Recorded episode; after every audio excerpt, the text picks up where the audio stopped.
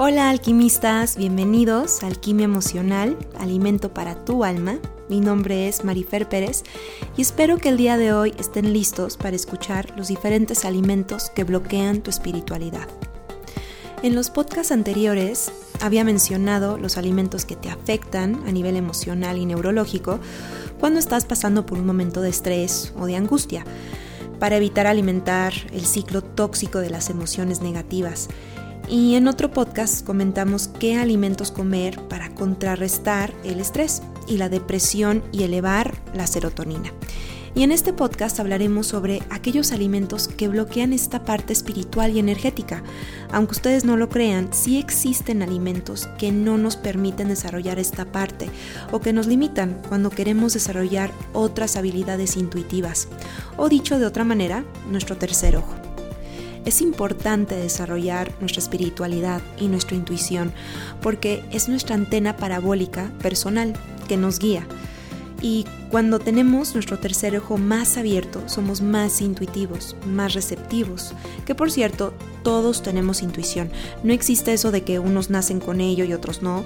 Todos llegamos al reparto de, de la intuición antes de nacer, solo que unos la tienen un poco más desarrollada o saben cómo sintonizar con ella. Pero el punto aquí es desarrollarla para poder estar más atento a lo que vibra contigo y qué camino es mejor para ti y cuál no. La glándula pineal es como nuestra antena de la intuición. La conocen como el tercer ojo y es una glándula endocrina situada en el cerebro y se dice que es el asiento del alma.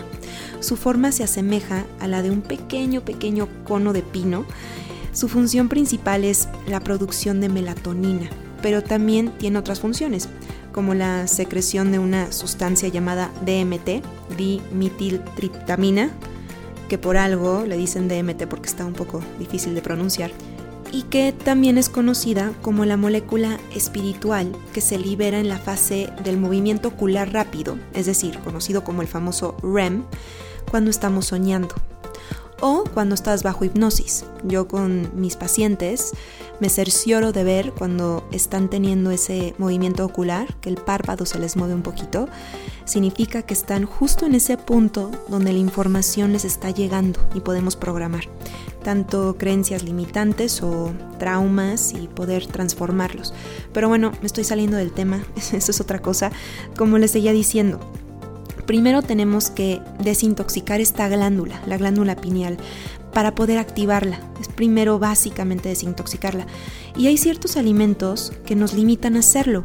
Para aquellos que piensan que esta glándula no es tan importante, medítenlo dos veces, porque esta glándula es la que puede darte apertura e, y euforia espiritual, básicamente, este sentimiento de paz interior y exterior porque es ella quien provoca estas sensaciones cuando practicamos la meditación, el yoga y todas aquellas actividades que cultivamos la conexión con uno mismo y el universo.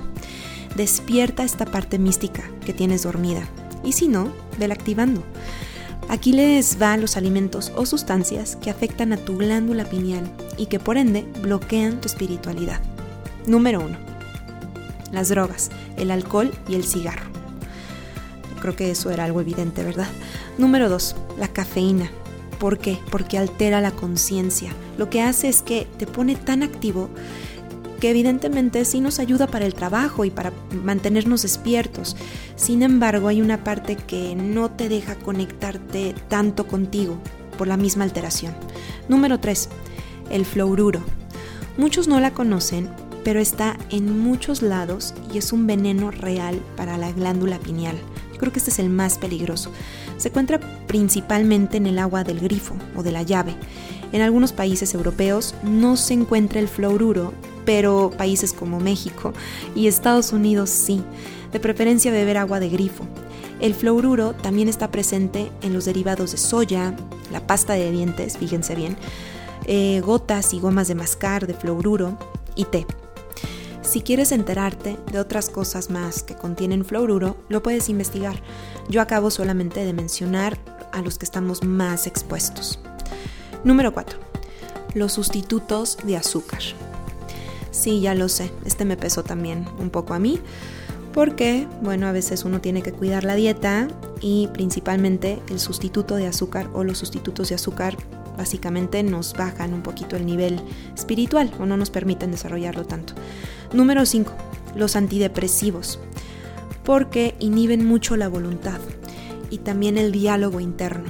Entonces lo que más necesitamos para despertar nuestra conciencia es estar más en contacto con nosotros mismos y los antidepresivos hacen lo opuesto. Número 6. Los transgénicos. Porque están modificados genéticamente e inhiben el funcionamiento de la glándula pineal. Número 7. Los alimentos no vivos o muertos. Es decir, los animales cuando mueren con sufrimiento liberan sustancias en la sangre que bajan el nivel nutritivo y energético del alimento. Y en otras palabras, ingerimos el sufrimiento del animal y no le hace bien a nuestro cuerpo energético esta parte. Y pues bueno, por lo visto, si no comes bastante equilibrado o natural, estropeas esta glándula y otros órganos de tu cuerpo. Lo mejor es la nutrición bioenergética, compuesta en gran parte de frutas y verduras orgánicas. Y hay un libro que se llama La Profecía Celestina, escrito por James Redfield, se los recomiendo ampliamente, escrito en 1992. Y es una novela que se lleva a cabo en el corazón de la selva peruana y narra la historia del desarrollo espiritual de cada persona del viaje, hasta llegar a un estado de conciencia muy elevado. Y para llegar a un estado elevado de conciencia o vibración, mencionan varias veces la comida, Depende de lo que comas, te vuelves más denso o ligero. Y la gente de la selva peruana aconsejaba comer vegetales y frutas crudas, porque de esa manera eran más receptivos a ver los campos de energía y de todo lo que les rodeaba, ya sea de objetos, plantas, árboles o el mismo campo electromagnético de, las personas. Y todo dependía de lo que comían.